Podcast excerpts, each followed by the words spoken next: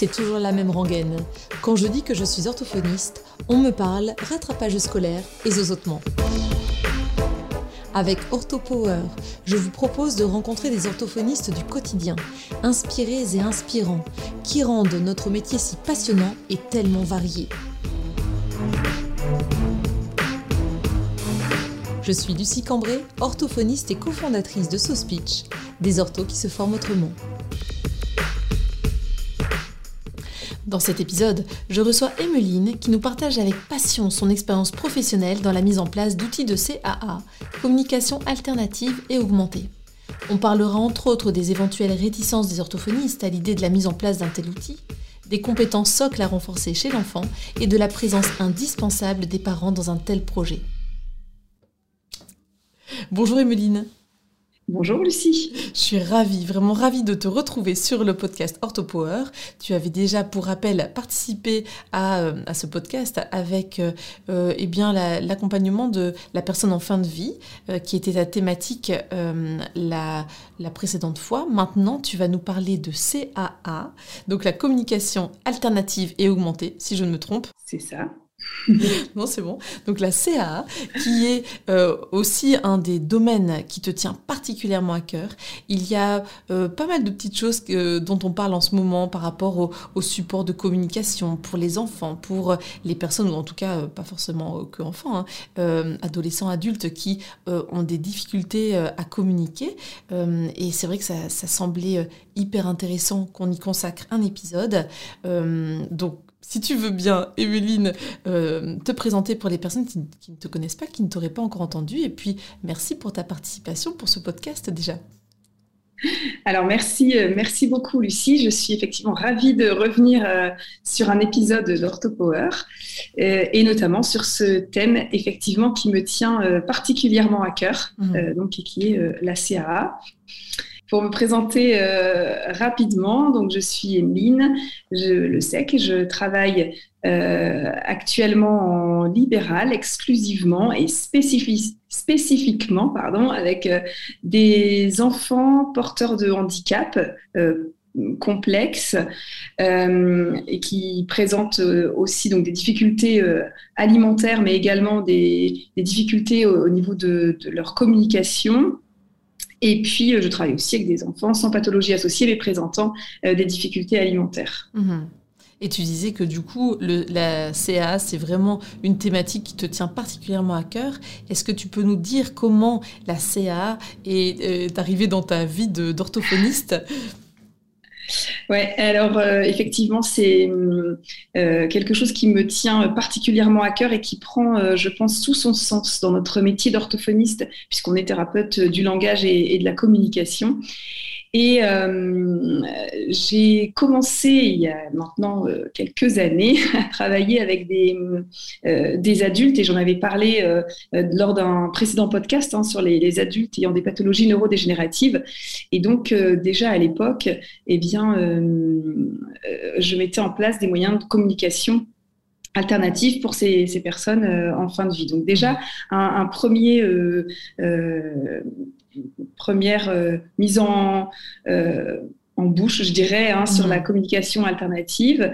Euh, et puis, j'ai donc eu l'occasion de participer à des, congrès, à des conférences sur, sur le sujet. Et je me souviens particulièrement d'une conférence où une personne avec paralysie cérébrale s'était exprimée avec son moyen de communication alternatif et elle avait pu dire cette phrase, ce n'est pas parce que euh, je ne parle pas que je n'ai rien à dire. Hmm. Et, en fait, cette phrase m'a beaucoup marquée et par la suite, euh, travaillant euh, auprès d'enfants porteurs de handicap et qui n'ont pas accès au langage oral, eh bien, je me suis dit, mais mm, effectivement, le langage oral, on dit souvent, bah, ces enfants ne parlent pas et on n'imagine pas qu'ils ont finalement plein de choses à nous dire. Et ce qui est magique, je trouve, c'est que quand on met en place ce type d'outils, eh bien, on se rend compte qu'ils ont beaucoup de choses à nous dire et on est même parfois surpris euh, de ce qu'ils peuvent nous dire. Et donc c'est assez magique. Donc je suis effectivement comblée. voilà, c'est ça.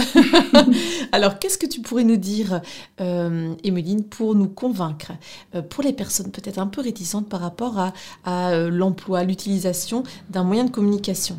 Euh, parce que c'est vrai qu'il peut y avoir euh, des réticences qu'on évoquera juste après. Que sont les bénéfices, euh, bien sûr pour l'enfant, mais les, hum, les, intérêts premiers de, de, ce type d'outils? Alors, il y, en a, il y en a plein, là, mmh. j'ai plein de choses en tête, Lucie, sur les intérêts. Alors, on pourrait dire de façon très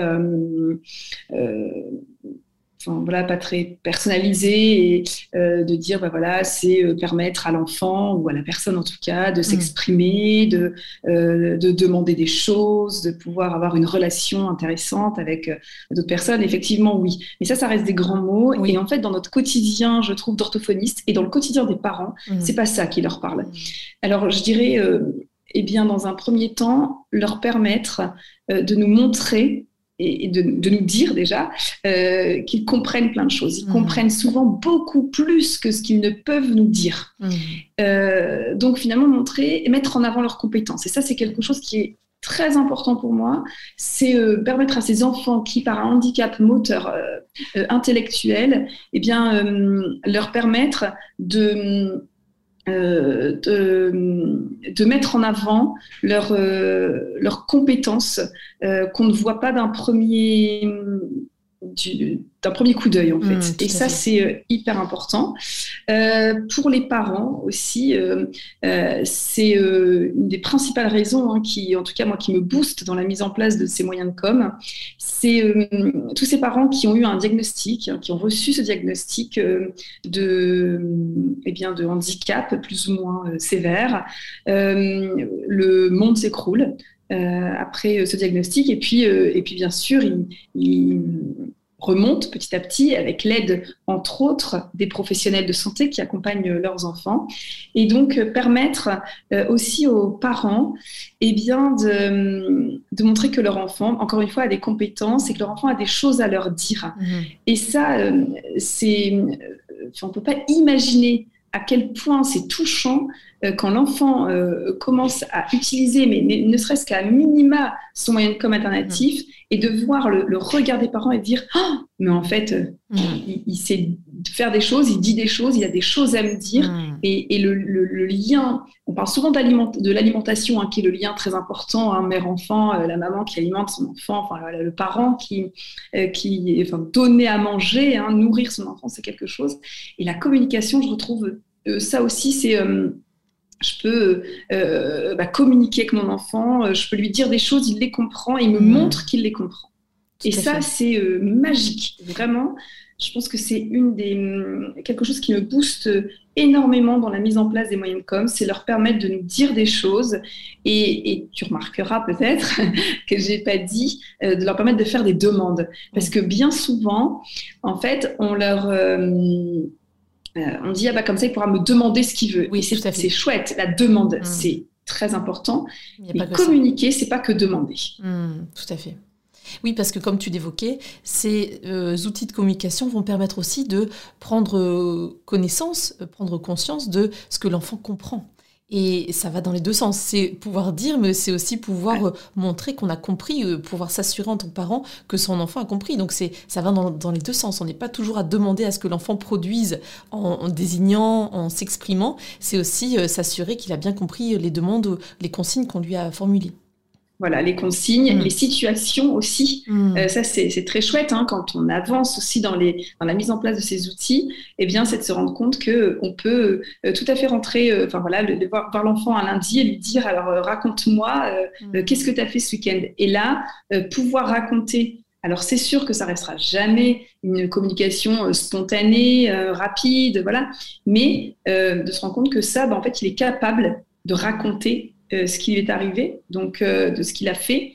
Euh, et parfois, ce qui est étonnant, c'est que, mais c'est vrai pour tous les enfants, les enfants qui n'ont pas besoin de ces outils, c'est que parfois on se dit on a fait une sortie incroyable ce week-end. Et quand la grand-mère va demander à l'enfant alors tu as fait quoi ce week-end? Et notre enfant va répondre le truc le plus insignifiant du week-end, le petit truc voilà insignifiant. Et en fait, et ben, on retrouve ça aussi chez l'enfant. Avec sa communication alternative, et ce qui est normal, parce qu'en mm. fait, c'est un enfant comme les autres, je dirais. Juste, il n'a pas de langage oral. Tout à fait. Et par rapport aux réticences, parce que c'est très important de, les évoquer ensemble, euh, imaginons euh, un ortho, une ortho qui euh, voudrait mettre ça en place avec son patient sans langage.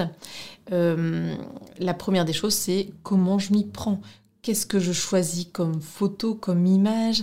Euh, Je suis perdue. Alors, je, t'en parle presque avec, euh, euh, en pensant à une de mes collègues qui, qui me disait, mais je sais pas, en fait, on commence par quoi? Je veux bien créer un outil de communication, mais comme l'enfant ne parle pas, les parents sont démunis, ils ont envie de donner plein de photos, mais qu'est-ce qu'on choisit? Qu'est-ce qu'on sélectionne? Est-ce que tu as des conseils pour une première, un premier saut vers la CA Ouais, alors euh, euh, le, moyen de communication d'un enfant ne sera pas le même que l'autre. Ça, c'est mm. clair. On peut pas, on n'a pas un modèle. Euh, voilà. Par contre, bon, il y a des choses quand même, des compétences à, vérifier en amont et à stimuler. Ça, c'est le travail de l'orthophoniste. Mm. Mais par contre, par quoi on commence? Je dirais, ben qu'est-ce que. Alors, je dis souvent de cette manière-là, je dis qu'est-ce que l'enfant kiffe, mais à fond. Hmm. C'est quoi son grand kiff? Parce que souvent, on aurait tendance à, en tout cas le parent aurait tendance à euh, prendre euh, comme. Euh, enfin, à se dire, on va commencer par ce dont moi j'ai besoin pour lui. C'est-à-dire, ben, là où il a mal, souvent c'est les douleurs, les émotions et les besoins du quotidien, mais aller aux toilettes, euh, se brosser les dents, gérer, voilà. Sauf que euh, c'est que bien là le plus important pour l'enfant. Et donc, en gros, c'est mm. si tu veux mettre en place le moyen de com pour l'enfant avec les parents, on en discute avec eux. Et la première chose, moi, que je demande aux parents, c'est qu'est-ce que votre enfant surkiffe? Mm. Parce qu'il va falloir qu'il ait envie d'y aller. Et donc, un tout petit, effectivement, c'est pas se brosser les dents. Euh, c'est pas ça qui va le motiver dans la journée. Par contre, euh, ça va être peut-être un jeu, un doudou, une personne, enfin, euh, quelque chose, une situation plutôt qu'une personne, mais quelque chose vraiment qui va le, hmm. voilà, le, lui donner envie euh, d'y aller. Et puis on commence pas avec une seule photo, on, on, commence avec déjà plusieurs. Donc en fait, on dit bien sûr aux parents, c'est pas une seule chose, mais plusieurs choses. Voilà, donc alors c'est compliqué là dans un podcast comme ça de, résumer ça. Hein. c'est hyper difficile parce que je pourrais y passer des heures. mais on, euh, voilà, commençons par ce qui donne le plus envie à hmm. l'enfant et créons déjà, alors au début, c'est effectivement, on crée des demandes. Hmm. C'est la première base, hein. c'est on crée la demande avant d'aller plus loin. Tout à l'heure, je disais, euh, après, on peut raconter des choses, etc. Mais ça, c'est dans un second temps. C'est quand l'enfant a bien compris. Hmm. Lui aussi, il va devoir euh, comprendre que ça, ça va être son langage. Mhm. Et donc, à nous, en fait, il ne va pas le comprendre tout seul, c'est à nous de, de, l'amener à ce qu'il le, mhm. qu'il le comprenne. Et donc, en créant d'abord la demande avec, euh, avec les, objets, je dirais, intéressants, et puis en permettant aussi, en disant aux parents, bah voilà, dans les situations qui reviennent quotidiennement, on va insérer euh, des photos. C'est-à-dire, tous les jours, je vais, tu vas à la crèche, et bien tous les jours, le matin, au moment où tu pars à la crèche, eh bien, je te dis, là, tu vois, euh, petit coco, on va à la crèche. Tac, je te montre la photo de la crèche. Mhm. Et comme ça, on va le baigner petit à petit eh bien, de son langage, mhm. donc des photos. Donc finalement, pour essayer de, synthétiser un peu par quoi, euh, euh, tu vois, par quoi je commence, eh bien, je demande aux parents ce qui est important pour l'enfant, je demande aux parents leur quotidien. Mhm qu'est-ce qu'ils font tous les jours, qu'est-ce qui est une routine? Mhm. Et là, on met des photos déjà de ces choses-là. Ah, très bien. Et on, les, et on les baigne dans son quotidien. Oui, tout à fait. Finalement, imaginons qu'un enfant adore Choupi, le personnage Choupi.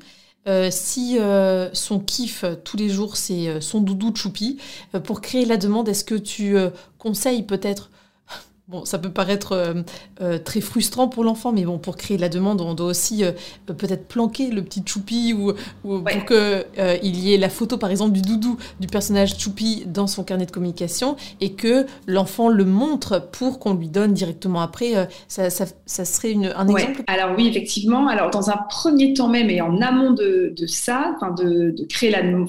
de lui permettre de créer la demande en enlevant le, le choupi, en fait, effectivement, donc ça peut paraître un peu dur, mais c'est vraiment la clé. Hein, c'est que si tout est à disposition, mais ça c'est aussi vrai pour tout bah enfant. Hein, si tout, est à disposition, il fera jamais de demande. Et donc, effectivement, c'est de ne pas mettre à portée de l'enfant hmm. son son choupi, par exemple. Hmm. Et dans un premier temps, c'est même pas tant attendre qu'il demande parce que lui, il sait même pas comment ah faire. C'est ça. Tout fait, on lui a jamais montré. Donc c'est plutôt à chaque fois que je te donne ton choupi ou parce que tu chouines un peu et que je sais que c'est ton choupi dont tu as besoin, mhm. avant de te le donner, je te montre la photo de choupi et je te dis ah mais c'est ça que tu veux, c'est choupi et je te mhm. montre la photo de choupi et hop, je te le donne. Mhm, tout à fait. Et en fait, j'intègre petit à petit l'association finalement photo-objet. Tout à fait. Et à un moment donné, eh bien, je laisse, avant même de le mettre dans un classeur, hein, tout à l'heure tu hmm. disais, on le met dans son classeur de com, avant même d'insérer le hmm. classeur, de toute façon, j'ai quelques photos comme ça en vrac. Oui, c'est 10 photos, c'est pas grave. Et donc, la photo de Choupi, je la laisse euh, soit euh, sur un. Moi, j'aime bien. Euh, alors, parfois c'est pas possible, mais euh, d'avoir euh, un endroit où on peut scratcher. Oui. Euh, alors ça m'est déjà arrivé de le faire chez les parents. Ils disaient, bah nous, en fait, on s'en, on, moque, on peut mettre une bande de scratch sur le mur du salon à cet mm. endroit-là, à la hauteur de l'enfant évidemment, et pas de la nôtre. Et en fait, on avait une bande de scratch comme ça. Et, on, et admettons, donc là, c'était pas de Choupi, mais si on prend l'exemple de Choupi, eh bien, je laisse cette photo euh, scratcher constamment sur cette bande scratch. Quand moi je lui dis ah mais c'est Choupi que tu veux, je, vais la chercher, et je lui montre. Ça. Mais je la laisse quand même à, vue de l'enfant. Tout à fait. Et, et je me souviens d'une maman euh, qui avait m'avait raconté avec beaucoup d'émotion qu'en fait à chaque fois euh, qu'elle elle avait laissé, on avait mis la photo du biberon, sa petite buvait un biberon et des biberons. Et en fait, elle dit, bah, moi, j'aimerais bien lui dire à chaque fois, comme ça, le jour où elle, aura peut-être envie de me demander, et on lui apprendra à faire la demande, eh bien, effectivement, elle pourra me demander si elle a faim. Et donc, on avait laissé la photo de ce biberon, et on avait même mis celle du doudou, il me semble, à côté. Elle avait que deux photos à l'époque euh, qu'elle voyait euh, tous les jours, tous les jours. Et euh, au CAMS, ils lui ont mis un motilo, donc c'est un petit en place, donc c'est un comme un trotteur, mais pour mhm. enfants avec des difficultés. Et, et, en fait, elle était allée toute seule. Euh, alors, on l'avait bien mis à sa hauteur, hmm. hein, euh, la hauteur de l'enfant. Et elle était allée toute seule. Et elle n'avait pas réussi à descratcher, mais elle avait posé la main sur la photo du bib. Excellent. Et ça faisait peut-être euh, deux semaines hein, que tous les jours, hmm. maman, chaque fois qu'elle faisait son bib, elle lui montrait Allez, on va prendre le biberon. Ah Hop, je te montre ton biberon. C'est assez rapide finalement. Dès qu'on donne les outils et qu'on fait les associations, ou c'est très variable en fonction des enfants Alors, c'est. on pourrait dire que c'est variable. Hmm. Sauf que dans l'expérience que j'en ai, si euh, tous les partenaires, c'est-à-dire les parents, mais les partenaires de la crèche, quand on va à la crèche, les partenaires de l'école, enfin, les, partenaires des structures, si tout le monde s'y met, c'est-à-dire qu'on se dit, OK, allez là maintenant, on, baigne, on baigne, on baigne, eh bien, euh, en quelques semaines, on a, on a déjà une première mmh. demande. Et il y a un mémoire que j'ai encadré il y a quelques années. Euh, où on a effectivement pu montrer qu'au bout, alors euh, là de, tête du coup j'ai plus en tête, mais il me semble que c'était au bout de euh, 3-4 semaines, en montrant tous les jours les mêmes photos et pas, et pas 15 photos, hein, on hmm. sélectionne au début euh, sur quelques photos, et eh bien on avait une première demande possible. Ce qui est hyper intéressant, c'est que là, tu évoques que ça peut être mis en place très facilement. Une bande de scratch, quelques photos comme ça volantes. Euh, je pense que quand on euh, entend parler de d'outils de communication, euh, la plupart des orthos qui ont des réticences s'imaginent en effet le gros classeur avec toutes les images auxquelles il faut avoir pensé avant de les proposer à l'enfant. Mais en fait, finalement, comme tu le dis très justement, on va pas proposer 50 photos directement avec tout par catégorie ça. Il faut d'abord qu'il y ait des prérequis et qu'on ait installé voilà, la demande déjà. Ouais, alors effectivement, euh, alors là, je, sais hein, que les personnes qui sont euh, formées en CAA et notamment au POD, euh, qui est une un outil de communication euh, qui a été créé par Gaël Porter euh, il y a déjà quelques années maintenant et qui euh, entre en France, hein, qui arrive en France depuis quelques années, mm vient dire ah bah non, effectivement, Gaël Porter dit bien dans le pod, on balance quelque part tout le classeur avec toutes les photos à l'enfant pour lui permettre de, eh bien, de dire, mais aussi nous, de s'exprimer avec mhm. voilà, et, effectivement, on donne tout d'un coup. Alors ça, c'est un grand débat. Et il y a des enfants qui sont complètement capables d'être baignés d'emblée dans tout. Mhm. Euh, la seule chose, c'est que euh, dans certaines pathologies, et puis certains parents aussi ont des difficultés euh, enfin, l'utilisation d'un moyen de communication, eh bien, c'est pas inné. Et c'est pas parce qu'on est parent d'un enfant porteur de handicap, eh bien, euh, qu'on a une, une, une, case en plus CA. Et hmm. donc, euh, moi, pour le, pour le vivre au quotidien, je vois bien qu'il y a des parents, eh bien, ils se disent, mais, mais moi, ça me décourage d'emblée. Ou alors, voilà. Donc, le pod, c'est très bien et c'est un outil qui, enfin, moi, que, j'utilise, hein, donc euh, aucun problème. Et on peut balancer comme ça euh, tout d'un coup. Sauf que le risque, c'est qu'on s'épuise et c'est surtout que l'enfant, c'est pas en quelques semaines qui fera une première demande parce que c'est trop dense en fait. Et donc hmm. euh, au niveau de la mémoire, c'est trop, c'est beaucoup, hein, c'est très bien. Hein, je dénigre pas du tout. Hein, J'adore cet outil, mais c'est juste pour se dire qu'on peut commencer effectivement avec beaucoup plus simple et euh, avoir une réussite très vite. Et moi, je pense que hmm. l'objectif que j'ai, c'est d'avoir une réussite très vite. Pourquoi? Hmm. Parce que si j'ai une réussite, eh bien, euh, les parents vont être motivés, et, ça, c'est important, hein, ça paraît rien, mais c'est essentiel. C'est que si le parent est motivé ou si l'entourage est motivé, eh bien, du coup, on est dans un cercle vertueux mmh. où, en fait, on, euh, on est tous pareils. Hein. Si je réussis quelque chose, j'ai envie de recommencer. Donc, le parent dit Ah, mais ça marche, hop, hop, hop, allez, Emeline, on va remettre une photo, on peut remettre ça j'ai pensé à ça, machin. Il faut susciter euh, la motivation, l'intérêt. Euh, ouais. Et, du coup, on arrive à un moment donné à quelque chose de très construit. Bien sûr que j'arrive à des moyens de communication qui sont denses et qui hmm. sont euh, voilà. Non, Mais c'est vrai que au départ. Ouais, c'est ça. Hmm. Alors, tu as parlé aussi tout à l'heure de, prérequis. Euh, ça, c'est un grand débat dans la littérature parce qu'on dit qu'il n'y a pas de prérequis hein, hmm. nécessaires à la, à la CAA. Et effectivement, je dirais que c'est plutôt des compétences euh, qui sont importantes à soutenir pour la mise en place de ces moyens de communication alternatifs. Très bien. Tu fais très très bien de, le dire parce qu'on en a déjà discuté. Euh, le terme prérequis suppose qu'il faille absolument être passé par ces euh, acquisitions pour pouvoir développer un langage euh, informatif et une communication satisfaisante. plutôt des compétences, c'est le terme qu'on utilise maintenant en tout cas. Tout à fait.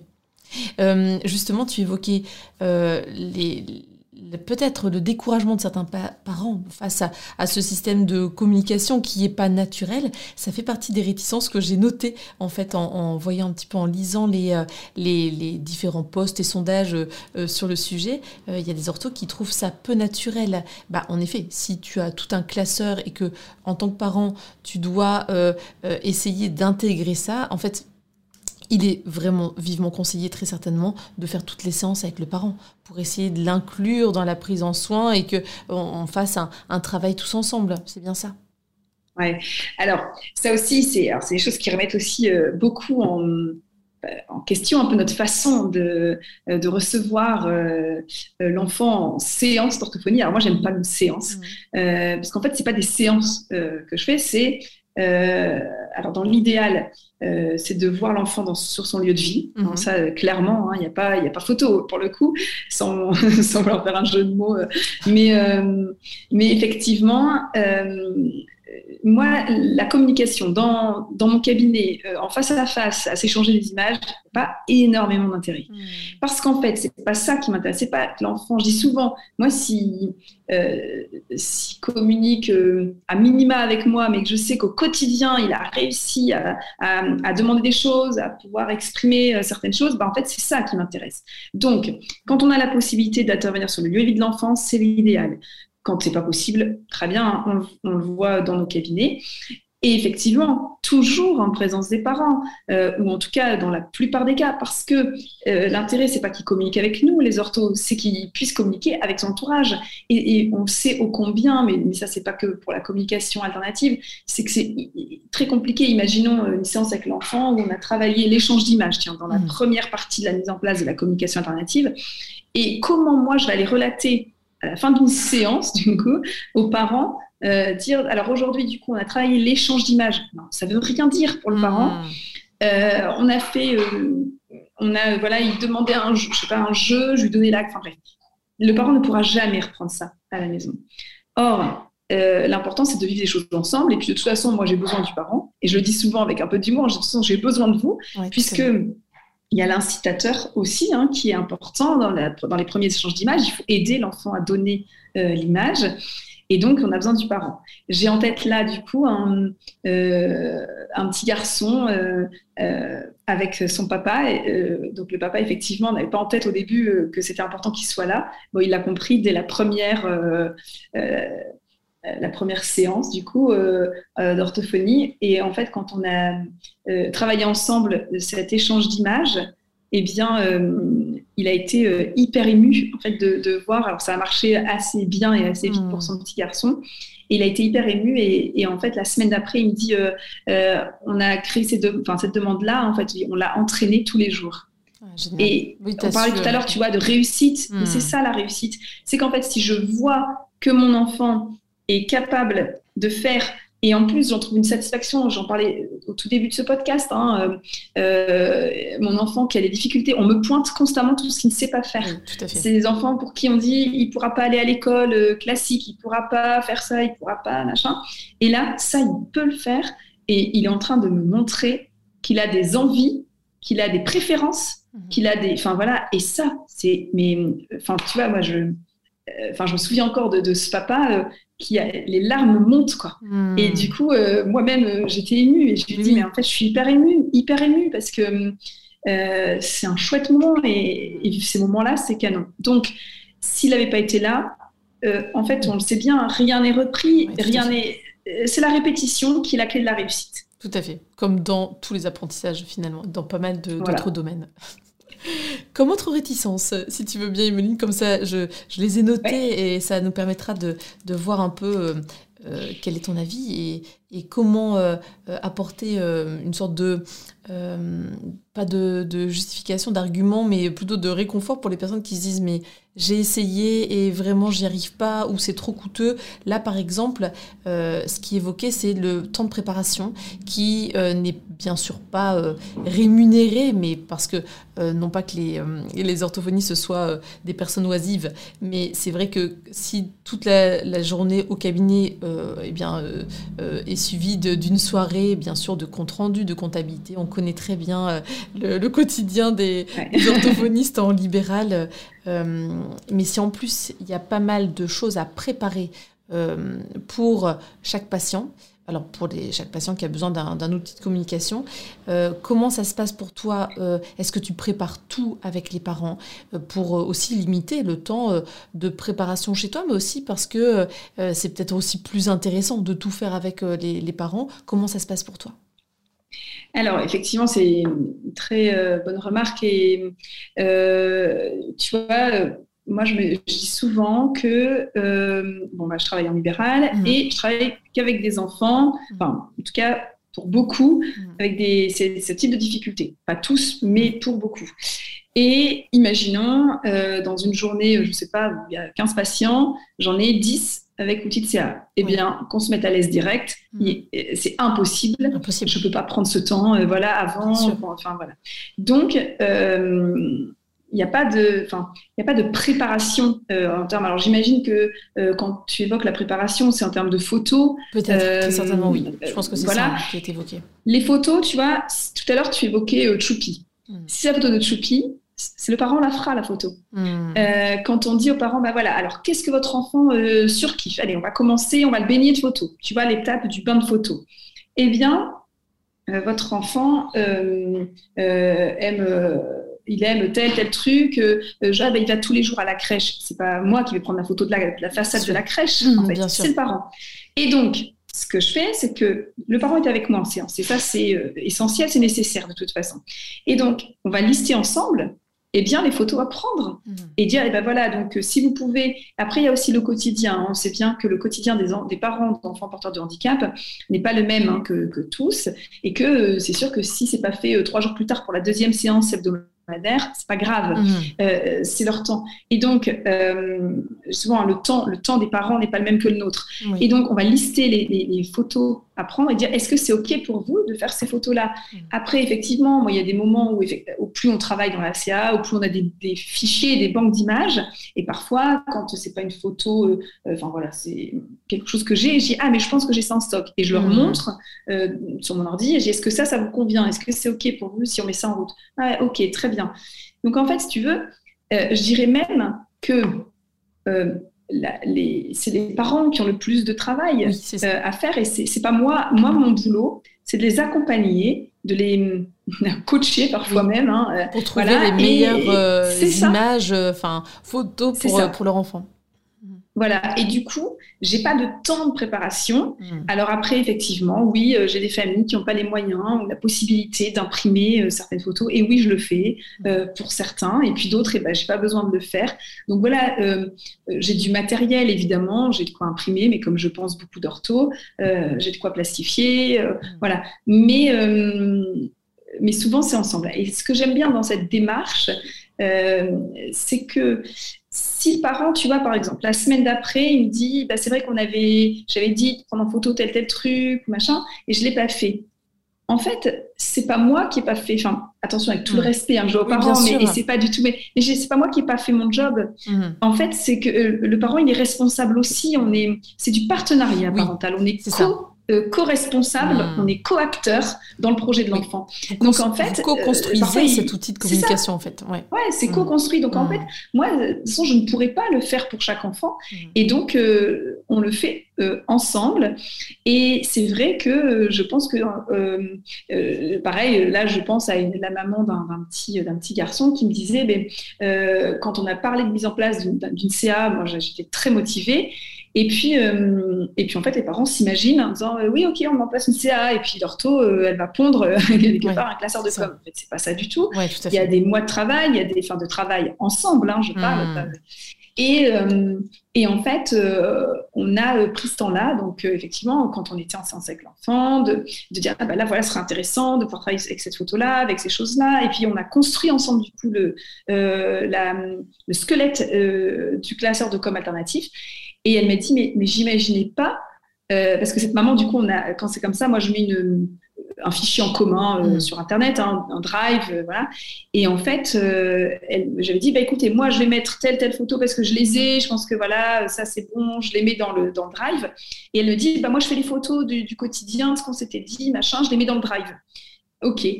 Et en fait, euh, donc le seul boulot que j'ai quelque part en dehors de mon temps de séance, c'est d'aller mettre des photos euh, sur le fichier commun, ce qui ne prend pas euh, un temps de dingue. Mmh.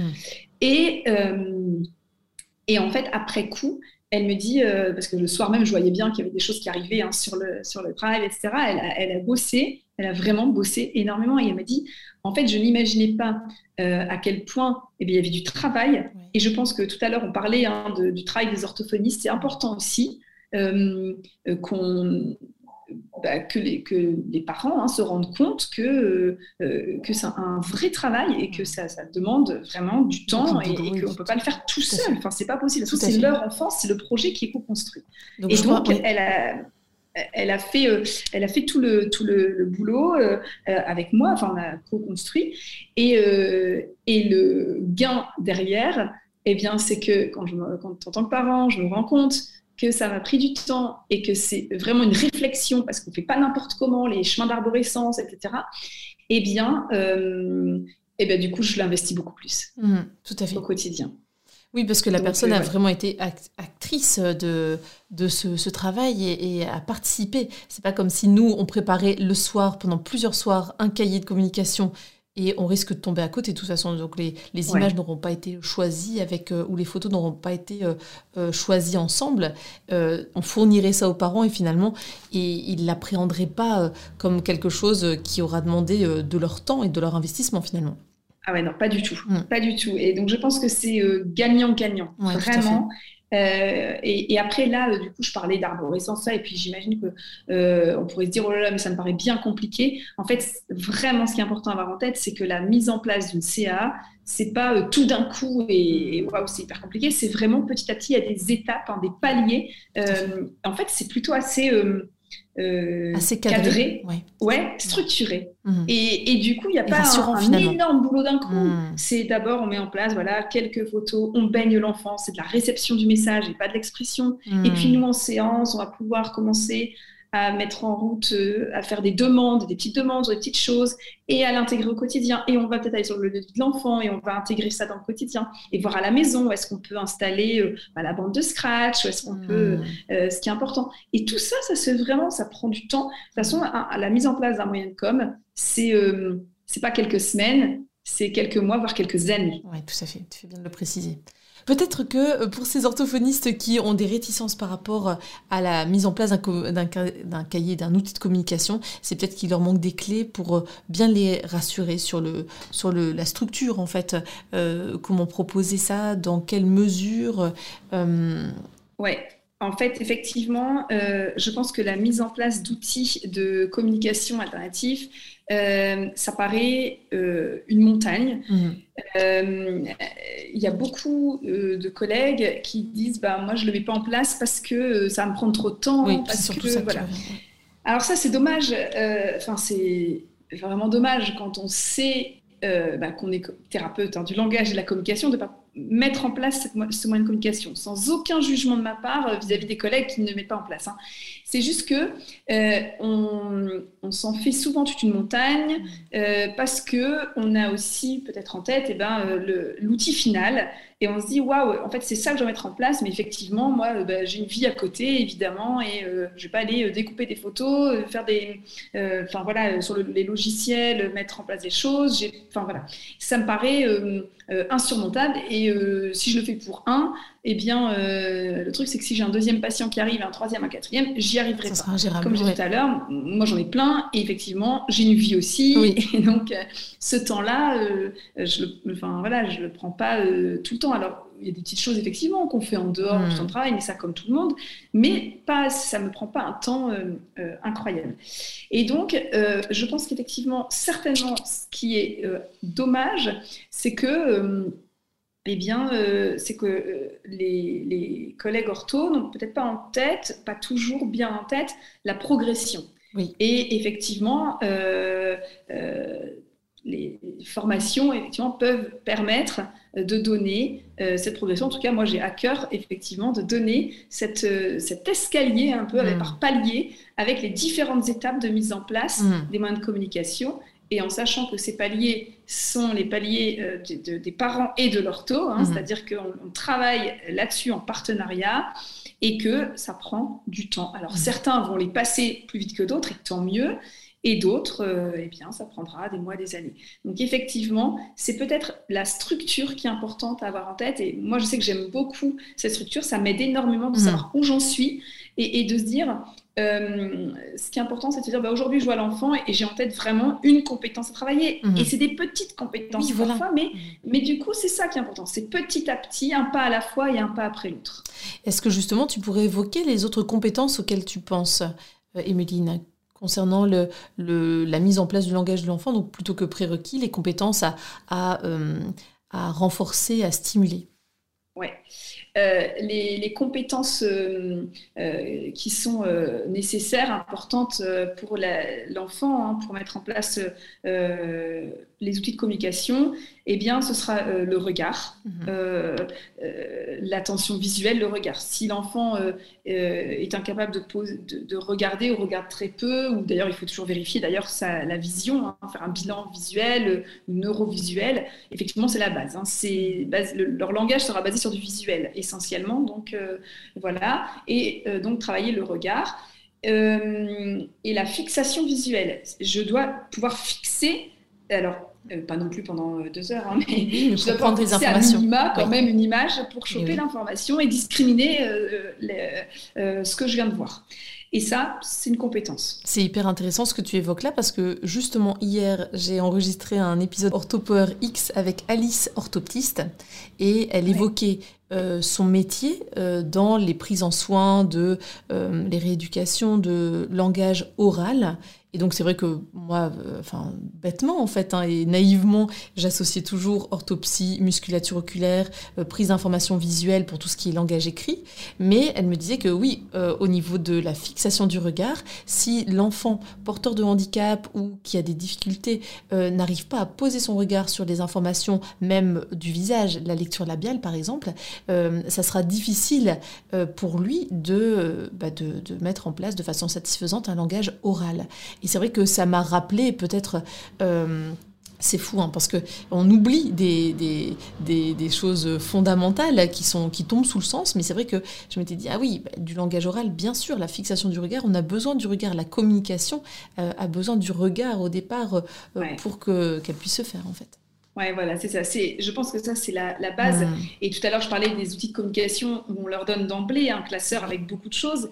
C'est très bien, c'est très bien pour certains et ça l'est beaucoup moins pour d'autres. Si l'enfant n'a pas cette capacité de fixation visuelle, en fait, il se perd dans ce genre d'outils. Oui. Mm, donc, euh, donc voilà, donc ça, c'est des, des, des compétences qui sont euh, importantes. Alors, il ne faut pas que ce soit, enfin, même un début de compétence, c'est OK, hein, mais, mais il faut vérifier quand même euh, vraiment euh, que, que l'enfant puisse euh, fixer à minima et, et, qu'il voit bien aussi, évidemment. tout à fait. et dans la même, enfin dans la lignée de ça, c'est l'attention conjointe. Mmh. Si c'est bien de pouvoir fixer, mais c'est bien aussi de le faire dans une attention qui soit conjointe. Mmh. Et ça, c'est quelque chose qui est, c'est une compétence qui va être la, une des, enfin, en tout cas à mon sens, une des plus importantes dans la mise en place des outils de communication. Et est-ce que tu peux donner un exemple pour les, euh, les personnes, les auditeurs non orthophonistes euh, qui nous écoutent? Qu'est-ce que l'attention conjointe, Emeline?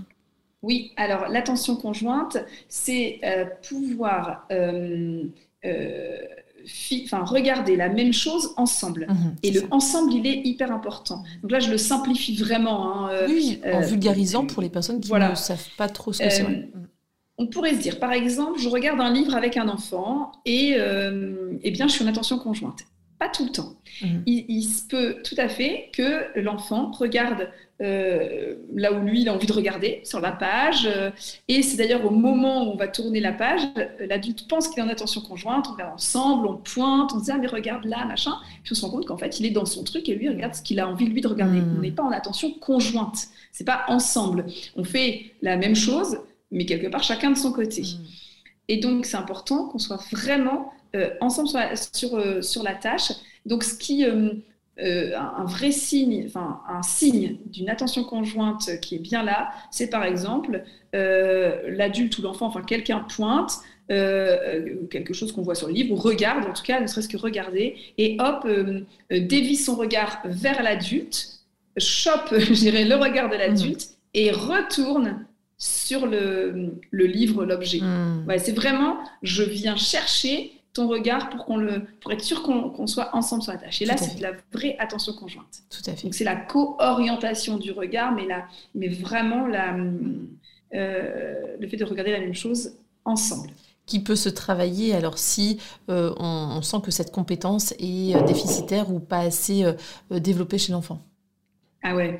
ouais, ça, ça se travaille. Mm. Ça, c'est un... Et donc, c'est dans les. Alors, même si on ne parle pas de prérequis, évidemment, mais en tout cas de, compétences socles à avoir, je pense que mm. avant même de mettre en place, de se dire, ah, je vais mettre en place un moyen de com alternatif, machin, c'est les, les, fondations. Pour moi, c'est euh, hyper important de. Non pas de se dire qu'il faut que tout soit acquis hein, pour mettre en place un moyen de com, évidemment, mais en tout cas, euh, de garder en tête que ça, c'est notre boulot d'orthophoniste, mm, que de solliciter, de stimuler ces, compétences-là. Donc peut-être qu'on aura déjà mis en place un petit outil de com, voilà, mais on continue à développer ça. Mhm. C'est la clé pour, la, pour la, bonne utilisation de toute façon d'un outil de communication alternatif. Tout à fait. Très bien. Donc ça fait déjà deux belles compétences. Ouais. Euh, il y en a d'autres. Hein. Euh, je ne sais pas si on, a le, temps. Bien, tu peux en donner encore quelques-unes si tu veux. Oui, encore une peut-être. Ouais. Alors, euh, le tour de rôle. Mhm. Le tour de rôle euh, qui va préfigurer le tour de parole. Mhm. Et donc, euh, ça aussi, alors tout, tout, est lié hein, dans ces compétences-là. Hein. c'est, ça, ça, fait lien encore avec l'attention conjointe, et c'est pour ça que j'en parle juste après. C'est se dire que moi, je vais aussi m'exprimer, moi l'orthophoniste ou moi le parent, enfin, voilà, je vais aussi m'exprimer avec l'outil de communication de mon enfant. Pour lui parler, je vais l'utiliser. Et donc, euh, je vais lui, par exemple, lui dire, ah bah tiens, regarde, là, on va aller euh, chez le coiffeur. Et, euh, et en fait, il faut que l'enfant puisse m'entendre pour mmh. comprendre le message. c'est ce qu'on fait nous. Dans voilà, là, on est en tour de, de, parole, hein, tour de rôle, tour de parole, puisqu'on ne parle pas en même temps, mmh. puisqu'on attend que l'autre, puisqu'il y a des signes, des signaux qui montrent que l'autre va prendre la parole, etc. Mais en fait, c'est exactement pareil avec, euh, euh, avec l'outil de communication alternatif. Et donc ça, aussi, en amont, on peut euh, le solliciter ou voir où l'enfant en est en tout cas avec des petits jeux, tout mhm, simplement, mhm. tout bêtement, des petits jeux de, de tour de rôle pour vraiment lui apprendre le à toi, à moi, mhm. qui va être une clé dans l'utilisation de la com alternative. Sinon, en fait, l'enfant ne va pas nous écouter quand nous on va parler avec et, va juste l'utiliser pour lui. Et ce qui fait, sens, c'est que l'attention conjointe, on ne fera jamais quelque chose ensemble. Tout à fait. Et là, tu soulèves un, élément qui est capital, c'est que quand on met en place un outil de communication alternative et augmenté, on ne fait pas que ça on travaille toutes les compétences auxquelles euh, les orthophonistes ont été euh, formés en fait. Hein. On sait exactement, ça, c'est notre taf. On sait exactement, on a été formé pour ça, c'est notre euh, peut-être orthopower, mais en tout cas compétence, ça fait partie de nos compétences et aptitudes de formation initiale. On sait comment travailler ces compétences socles en fait.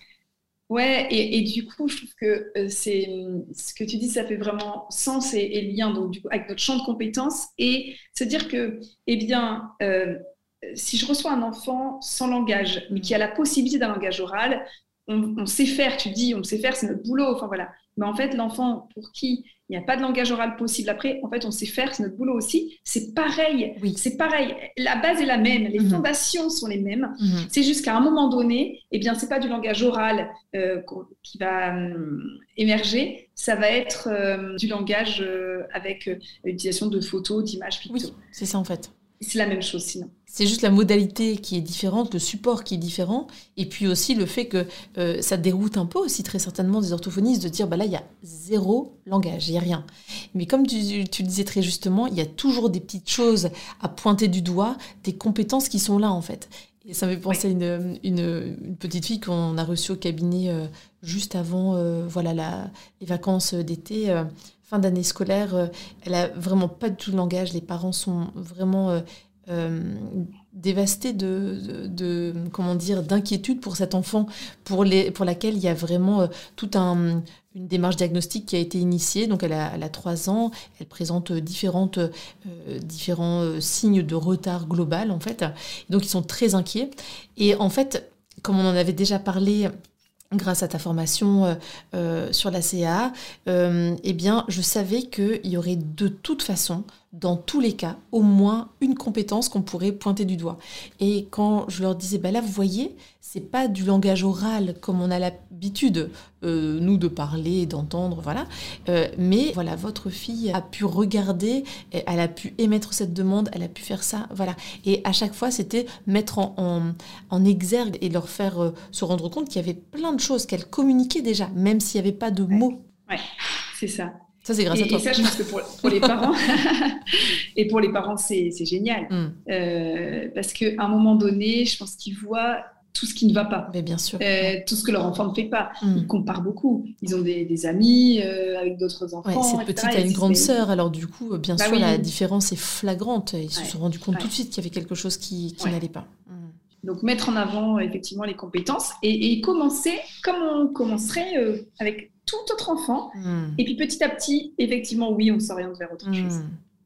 Donc, premier conseil, déjà de demander euh, euh, ce que l'enfant surkiffe. Tu vois, ça, euh, je ne l'avais pas en tête, mais c'est vrai que au, au, début, parce qu'on s'est vu qu'une seule fois avant qu'il ne parte en vacances, après, c'est moi qui suis partie en vacances. Donc, du coup, on se revoit cette semaine et euh, on a déjà travaillé sur les photos et tout ça qui pourraient intéresser l'enfant, des objets, voilà. Après, l'histoire le, du surkiff, je trouve ça vraiment super bien parce que d'office, il y a quelque chose qu'elle adore, cette gamine. Et ça, tu vois, je ne l'ai pas formulé, je ne l'avais pas en tête, mais directement de se dire, mais qu'est-ce qu'elle adore par-dessus tout si c'est telle barre chocolatée, euh, tel fruit, euh, euh, telle, telle personne de la famille ou tel personnage de dessin animé, eh bien au moins on a un truc qu'elle adore, en effet. C'est ça, ouais. Et du coup on motive. Et quand on motive, on réussit. Et bah quand on réussit, on a envie de recommencer. Et voilà, c'est ça. et ben du coup, j'espère que ça aura donné envie à pas mal d'orthophonistes, tu vois, de se lancer dans la, la CA. Je pense qu'en effet, euh, tu as, déjà, euh, euh, comment dire, désamorcé pas mal de craintes qu'on pouvait avoir par rapport à, la mise en place d'un outil de communication. Est-ce que tu veux rajouter quelque chose, Emeline? Ouais, bah oui, merci. déjà, merci encore hein, de m'avoir permis de, euh, d'intervenir sur ce sujet parce que euh, j'espère vraiment que euh, ça permet aux collègues ortho de pas de dédramatiser mais en tout cas de permettre enfin de se rendre compte qu'en fait c'est c'est simple. ouais c'est pas si compliqué que ça.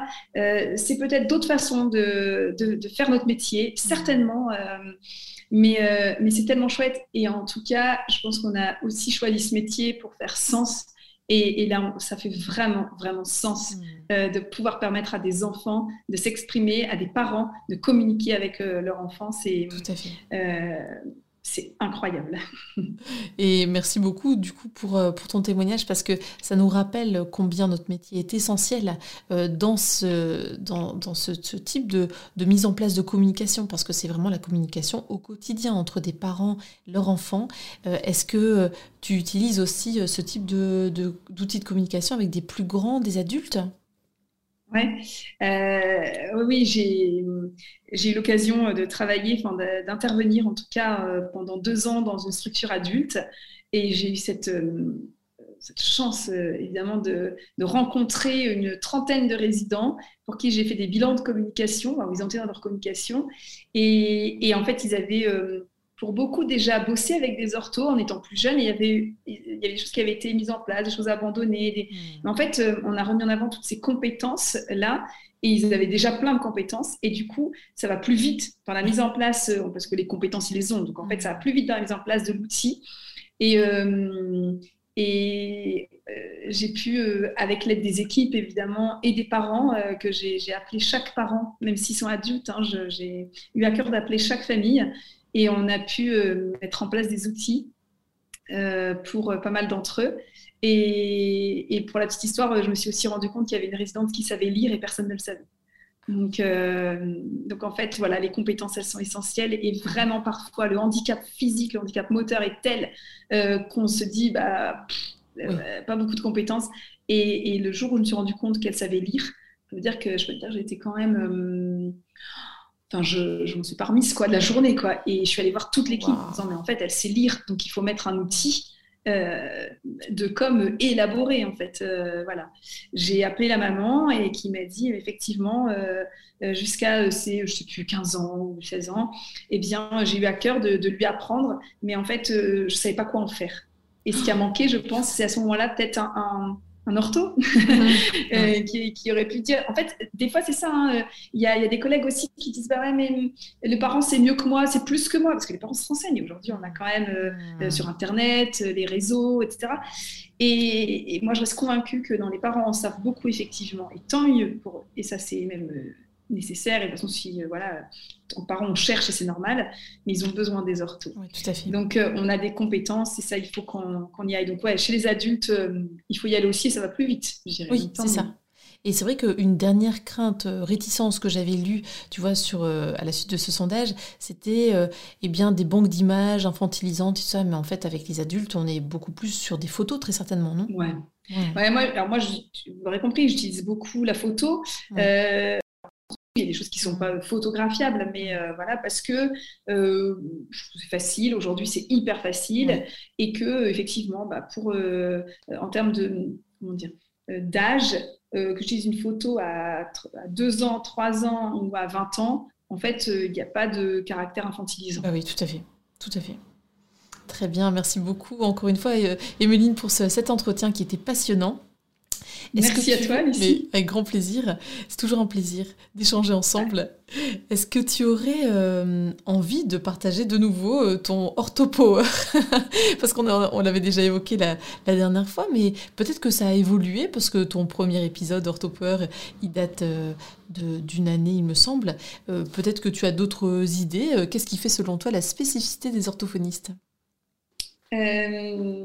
Ce qui fait la, spécificité des orthophonistes, c'est euh, notre regard, nos compétences, euh, vraiment qu'il ne faut pas minimiser en termes de, communication, euh, notre bienveillance aussi, mmh. bienveillance envers les parents, bienveillance envers les collègues mmh. et envers nos patients évidemment, et envers nous-mêmes surtout.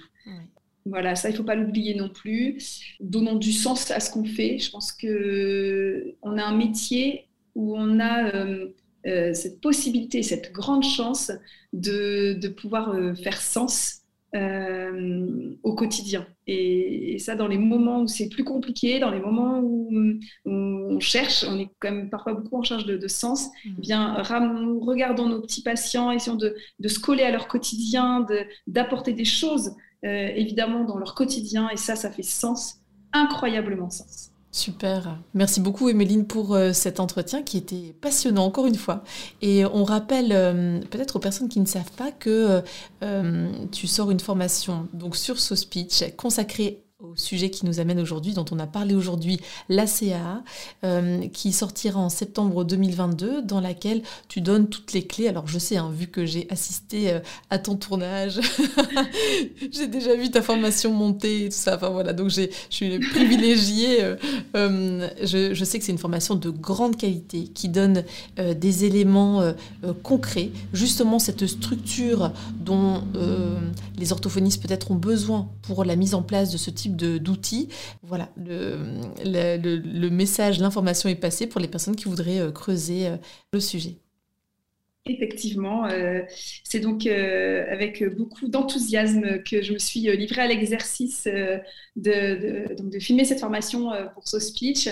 Sur la mise en place de la CAA, avec de nombreuses vidéos aussi de, patients. et je, remercie effectivement mmh.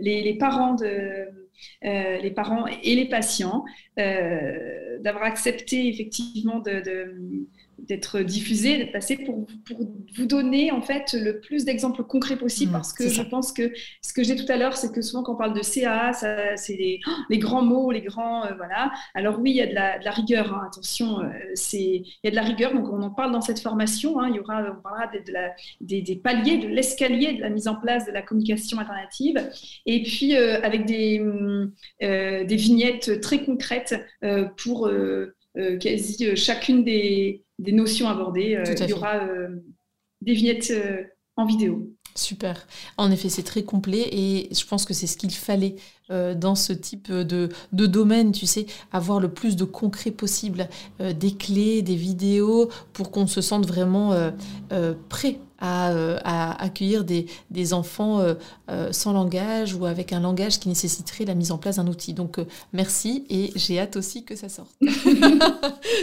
à bientôt, Méline. À bientôt, merci. Au revoir, merci. Au revoir. Voilà, j'espère que ce nouvel épisode d'OrthoPower vous a plu. Si c'est le cas, je vous invite à vous abonner sur votre plateforme de podcast favorite, d'y laisser un commentaire et une note 5 étoiles pour que notre métier soit connu et reconnu.